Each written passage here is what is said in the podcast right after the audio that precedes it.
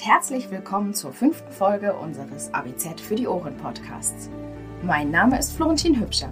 Ich bin Volontärin in der Redaktion der Allgemeinen Bäcker Zeitung und werde euch in dieser Folge durch den Podcast begleiten. Neben der optimalen Teigportionierung und Aufarbeitung von Teigen erwartet euch eine praktische Liste zu den Punkten, die beim Kauf einer Brotanlage besonders zu beachten sind. Anschließend befassen wir uns mit dem brandaktuellen Thema der Versicherung in dieser, sagen wir mal, speziellen Zeit.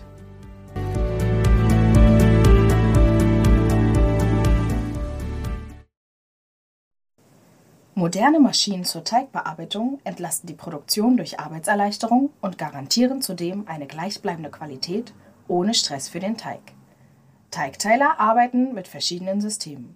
So gibt es Anlagen, die auf dem Prinzip des Saugteilens oder auf dem System von Weizenführung und Schneidesystem basieren. Es gibt hydraulische Teigteiler und Teigbandportionierer. Bäckermeister Tobias Warnecke hat sich bei seiner Wahl nicht wie zuvor für einen Saugteiler oder Volumenteiler entschieden. Da fehlten ihm eine hohe Gewichtsgenauigkeit und die reproduzierbare hohe Teigqualität. Die Bäckerei Warnecke in Vrestedt hat elf Filialen. Von den 20 Mitarbeitern in der Produktion arbeitet einer am Teigteiler. Ohne Maschine wären drei Fachkräfte nötig. Weltbäcker Jochen Bayer aus Herrenberg arbeitet in seiner Bäckerei mit zwei Teigteilmaschinen für weiche und langgeführte Teige. Wie von Hand seien die produzierten Teigstücke, sagt er. Ein großes Anliegen der kleinen Bäckerei sei es, gute Arbeitsbedingungen für die Mitarbeiter zu schaffen. Müsse der Mitarbeiter Teig für 1000 Baguettes am Tag portionieren, dann dauere das nicht nur zu lange, sondern mache auch keinen Spaß mehr.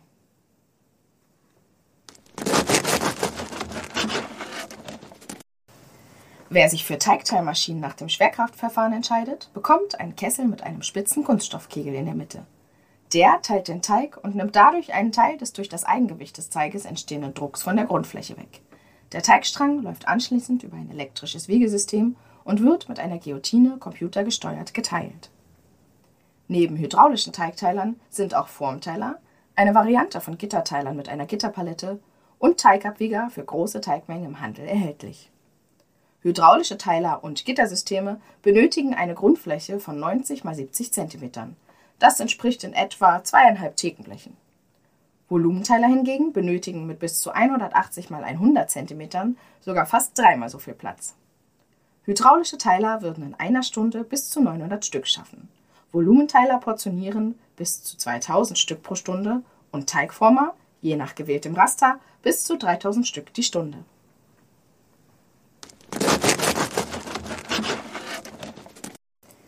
Folgende Aspekte sollte Bäcker beim Kauf einer Brotanlage besonders beachten. Sie sollte qualitativ hochwertig und langlebig sein und ein gutes Preis-Leistungs-Verhältnis bieten.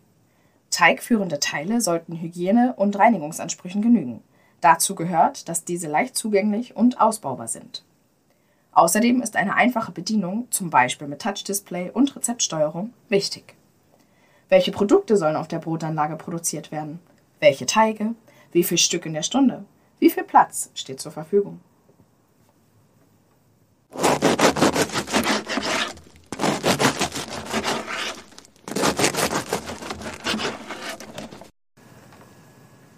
Eine Pandemie wie die jetzige kann für Bäckereien, das ist nichts Neues, existenziell werden.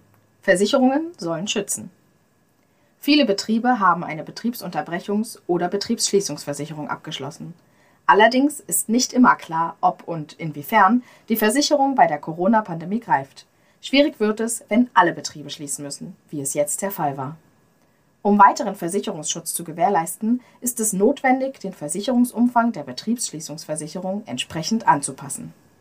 Versicherungsschutz wird bei Schließung des Betriebs per Einzelanordnung aufgrund eines konkreten Infektionsvorfalles in dem Betrieb angeboten. Allgemeinverfügungen stellen keinen Versicherungsfall dar. Wenn offiziell entschieden werde, dass das Coronavirus keine Epidemie oder Pandemie mehr sei, leiste die Versicherung auch bei Covid-19 im Schadensfall 75 Prozent der vereinbarten Tagesentschädigung, so ein Vertreter. Bei manchen neuen Betriebsschließungsversicherungen sollen zukünftig alle im Infektionsschutzgesetz aufgeführten Krankheiten mitversichert sein. Damit sei auch Covid-19 nach Beendigung der Pandemie enthalten sofern der Kunde aufgrund einer behördlichen Anordnung wegen eines Covid-19-Vorfalls im versicherten Betrieb schließen müsse. Viel gravierender als die eigentlichen Schäden, etwa durch Brand oder Leitungswasser, die häufig nur einen Bruchteil des Gesamtschadens ausmachen, sind die Einbußen durch den Produktionsausfall. Das macht eine Betriebsunterbrechungsversicherung unbedingt erforderlich. Dabei ist es wichtig, die Haftzeit ausreichend zu bemessen.